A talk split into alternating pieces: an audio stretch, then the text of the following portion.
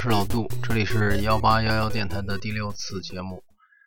呃，今天聊一下春节，还有两天就到春节了。当你听到这期节目的时候，可能已经啊在家里和家人一起欢度春节。那么这期节目我就聊一聊我想想到的关于春节的一些话。啊，这期节目呢，我在两个星期前录过一次，但是效果不太好。呃，这次呢，凭借我的记忆再再说一下。那么，首先说到春节呢，现在的年味儿确实比以前要淡很多。虽然路边上会有很多灯笼啊、挂饰啊、灯光的装饰啊，但是以往春节的那种喧闹声没有了以后，还有鞭炮的气味儿。好像春节就少了很多东西，但是因为环境比较差嘛，所以我还是挺支持禁放的。嗯，而且很多时候我觉得鞭炮也是一种浪费，它造成了极大的浪费，浪费了很多纸张，浪费了很多呃化工原料，然后还可能造成危险。呃，我想大部分小男孩可能小时候都。被炮炮竹或者是烟花伤到过，所以现在可能也是一个相对安全的选择吧。嗯，小时候呢，我想春节对于一个小朋友来说，最大的期待在于这个春节是有盼头的。哦，不单是寒假可以放假，可以等待过年，可以休息。这个春节可以在吃穿玩儿啊，还有其他的方面获得极大的满足。那个时候呢，孩子们相比较而言比较匮乏，而现在的孩子呢，就极少有匮乏的心态。嗯，有一次我跟妻子讨论过匮乏的问题。嗯，我们一致的共识是，匮乏可能也不一定是好事。像我们这一代人小时候就会很匮乏，那么可能会影响到你长大以后的行为方式，比如消费，比如对待新事物的方式。但是我觉得有的时候，如果你没有一种匮乏的心态，你对对一个节日或者对一样事物没有期盼，没有那种。能得到他的欢愉，我想可能也是挺糟糕的一件事儿。那么小时候如果快过年的啊，我父母肯定会给我准备新衣服。嗯，在他们这代人眼里，觉得新衣服是非常重要的一件事。况且平时呢，也不是说你想买衣服或者缺衣服就会给你买新的。那么一般都会等到春节的这个时候。呃，给你置办一身新衣服，一般是从上到下，从里到外，嗯，大部分都会换成新的。那么我印象挺深的是小学的时候，嗯，我的舅妈给我做了一一件棉袄，是那种手工盘扣的，像甲方乙方里葛优穿，葛优当地主的穿的那件。嗯，小时候觉得很开心。那么小时候呢，除了穿上新衣服以外，还可以等到自己等待自己的压岁钱。那么大部分压岁钱我小时候都会上交，那么小少部分可以留给呃，可以返还给自己。那么可以拿来买一些自己想买的玩具啦、书啦。嗯，就这样吧。然后现在就不同了，现在至少我的女儿对钱没有特别大的概念，因为她基本不需要自己买东西。嗯，可能想买什么书啊或者文具啊，啊，都有家长就给解决了。嗯，不能不说他们眼里的春节可能就少了一些期盼吧。嗯，我小时候过年的时候，可能给十块钱、五块钱的时候，我都我都记得。嗯，那个时候的是旧版的人民币，完了也都会长辈们都会换成一些新的钱，完了准备好，等你拜年的时候给你。那个时候，嗯，基本上所有的长辈都会给，只要你这个孩子是没有参加工作的，在上学的孩子。现在呢，像我这一辈都不互相给对方的子女了，比如说我的表哥，呃家的孩子，那么我们都不互相给了。我觉得也是一种仪式上的、礼节上的。匮乏，但是大家觉得可能这样比较麻烦啊。但是这是春节的一个重要的仪式，重要的习惯。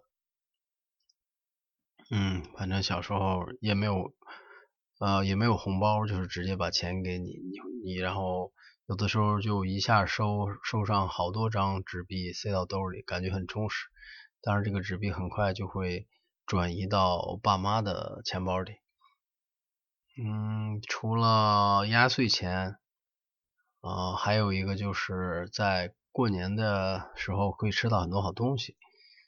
嗯，北方的冬天吃的比较匮乏，一般都是大白菜啊、萝卜啊、芹菜、呃红薯这些，呃蔬菜相对比较少，尤其是在农村。那么在过年的时候就会多准备一些。嗯，种类比较多的菜，比如鱼、呃肉，还有一些蔬菜。呃，冬天家家户户都会做西红柿酱，就是用那种树叶瓶子，然后用用大锅煮了以后消毒，然后把这个西红柿，哦说错了，是先把西红柿切碎了塞进去，完了以后放到大锅里煮。然后把它煮熟消毒，然后用这个橡胶塞封住，再用胶布嗯盖住。呃，这个过程据我后来看书呃得知，最早的罐头就是这么做的。那么这种土法做罐头的方式，不知道什么时候在在中国大地上兴起啊？那个时候西红柿确实也不好保存，另外。呃，大棚蔬菜也不够，当时也没有那么多，所以在冬天吃西红柿就是吃西红柿酱，然后非常酸，但是也好过没有。那么过年的时候呢，当时在农村，呃，家里就会烧一个大的灶火，灶火又是一个非常大的铁锅，然后是呃砖砌的炉子。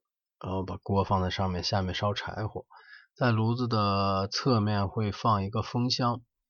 这个风箱呢，我小时候也见过，家里那个风箱最后坏掉。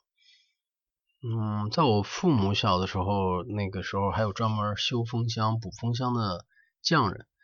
这个风箱是相当于一个方形的木箱子，它在中间有一个。活动的板子，这个板子有一个拉杆牵引，然后烧火的人呢，在需要给这个灶鼓风的时候，就拉动这个拉杆，就相当于咱们呃给气球打气的那种踩踏式或手推式的打气筒一样啊，能够把风鼓到这个灶里，然后加强这个灶里柴火的燃烧。这个挡板的周围，在我印象里是用的鸡毛，嗯，也就是说采采用的日日常农村生活中可用的材料，用鸡毛呃填充这个挡板和这个木箱子之间的空隙，呃减少它的漏气。可惜家里的那个风箱在它坏了以后就没有人修了，最后也不免。当了柴火，最后都到了灶里烧掉。那个时候我记得都是大部分都是夏天的一些树枝，然后院子里的树树枝落的残枝败叶，还有玉米轴，也就是说我们吃完玉米剩下的那部分，还有玉米秸，还有一些呃做家具或者是呃木匠剩下的一些爆花了、锯末了，还有碎木头了。到了冬天，啊，都拿它来烧火做饭。那么过年的时候就会蒸好多馒头，呃，会煮肉，会呃炖菜，嗯，北方会炖大锅菜。嗯，总之我在前两年也买了一个铁锅，当然没有那么大。铁锅炖的肉还有熬的菜都。非常香，可能跟烧柴火有关系吧。那么北方还经常会蒸年糕，我们这边都是用呃江米和红枣，然后蒸很多年糕，在笼屉的上面铺一些白菜叶子，防止年糕粘啊粘在笼屉上。那么最后会蒸上一大排，然后切开吃，会吃很长时间。嗯，吃的方面印象印象深刻的就这些了。那么说了穿，说了吃，还有住。那么冬天呢，北方会下雪，有的时候过年会下雪。那么下雪扫雪是一件非常麻烦的事。雪呢，因为北方的院子呢排水系统不好。那么房顶呢是平的，所以呢雪下上去以后要把房顶的雪扫到地面上，要不然雪化的时候就会呃影响到房顶，呃可能把房顶会冻坏。那雪到了院子里呢，也要把院子里的雪清出去，所以每年扫雪是一个非常重要的工作。到了。过年前都要扫房子，我记得小时候每年都要家里都要买一把新的笤帚，然后把把这个房顶上的蜘蛛网啊、灰啊都扫干净，呃，擦玻璃，然后擦地，然后院子里平整扫地，嗯，总之对这个家庭环境的清扫是一种特别重要的仪式，嗯。我父母也是一定要把家里搞得干干净净，所有的窗帘啊、桌布啊，呃，各种东西都要洗一遍，杯子、盘子、碗，呃，总之在过年前几天，然后就会用掉很多水，呃，烧水、烧热水，然后洗这个洗那个，啊 啊，给我的感觉就是那个时候就得旁边帮忙。然后得干好多活儿，但是可能确实是一种从农业社会流传下来的习惯，就是在过年前一定要把各种用具，然后家里的东西摆设都要打扫干净，来迎接新的一年。嗯，说完了住，那么过年的时候怎么过呢？过年的时候我们这边。是不过阴历二十三的，也就是腊月二十三这个小年儿，呃，我们这边的小年儿就是三十儿这一天，那么就是大年是初一，小年儿就是大年的前一天。小年儿这一天，在我们家要在中午的时候去给老人逝去世的老人上坟，寓意就是把老人请回家里过年。呃，上坟的时候，在我小时候还有坟地。那么要去带上酒，带上菜，然后要煮上饺子，要把头一锅煮的饺子，然后带上一点儿，嗯，拿到坟坟前，完了还要放炮，嗯，现在就简单多了，现在已经没有坟地了，所以都在这个骨灰盒都放在灵堂里，那么大家就到灵堂，呃。简单的有一个祭拜的仪式就可以了。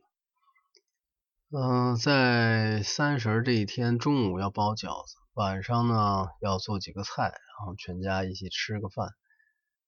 到晚上呢，自然就是看春节联欢晚会。啊，但是在我印象里，父母一直到午夜之前也都没有停手，可能要擦擦这儿，洗洗那儿。还有没收拾完的东西，没有准备好的第二天的呃吃的东西、用的东西，啊都要忙半天，所以说也没有特别安心的能够坐下来看一会儿晚会。嗯，到了一般都熬到十来点，可能父母也累了，也很少会去看这个新年钟声的敲响的这一刻。到这个时候呢，一般就会开始放炮啊，炮声也会非常大，所以睡眠不好的人就很痛苦。但是因为熬了很长时间了，也很累嘛，所以大家就睡了。这个炮声过了十二点、十二点半、一点，就渐渐的少了。那么到了早晨四五点钟呢，就是大年初一早晨四五点钟，鞭炮声就又起来了。啊，赶早起的人呢，就。会起床以后就先放炮，然后再煮饺子。嗯，有的人家起得晚，但是这个炮声非常大，因为大年初一这个放炮的，呃，放炮的量是这一年里最大的吧，我觉得。完了，大家放完炮，吃完饺子就会出门拜年，一般都会给自己的长辈啊、本家呀都要转道。嗯，那个时候拜年都要磕头，然后一些老人呢，如果你不磕头，他会不高兴。大年初一这一天，一般都是在家里，呃，也有也有一些朋友啊，然后街坊啊，互相拜年。等到初二、初三呢，就会有去串亲戚。初二、初三、初四，一直，呃，亲戚多的话，可能还要到初六、初七。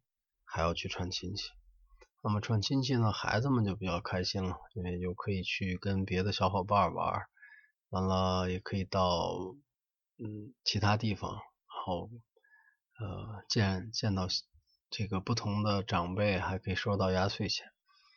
大人们呢都比较开心，完了还可以去一年到头了，正好歇一下，喝一点。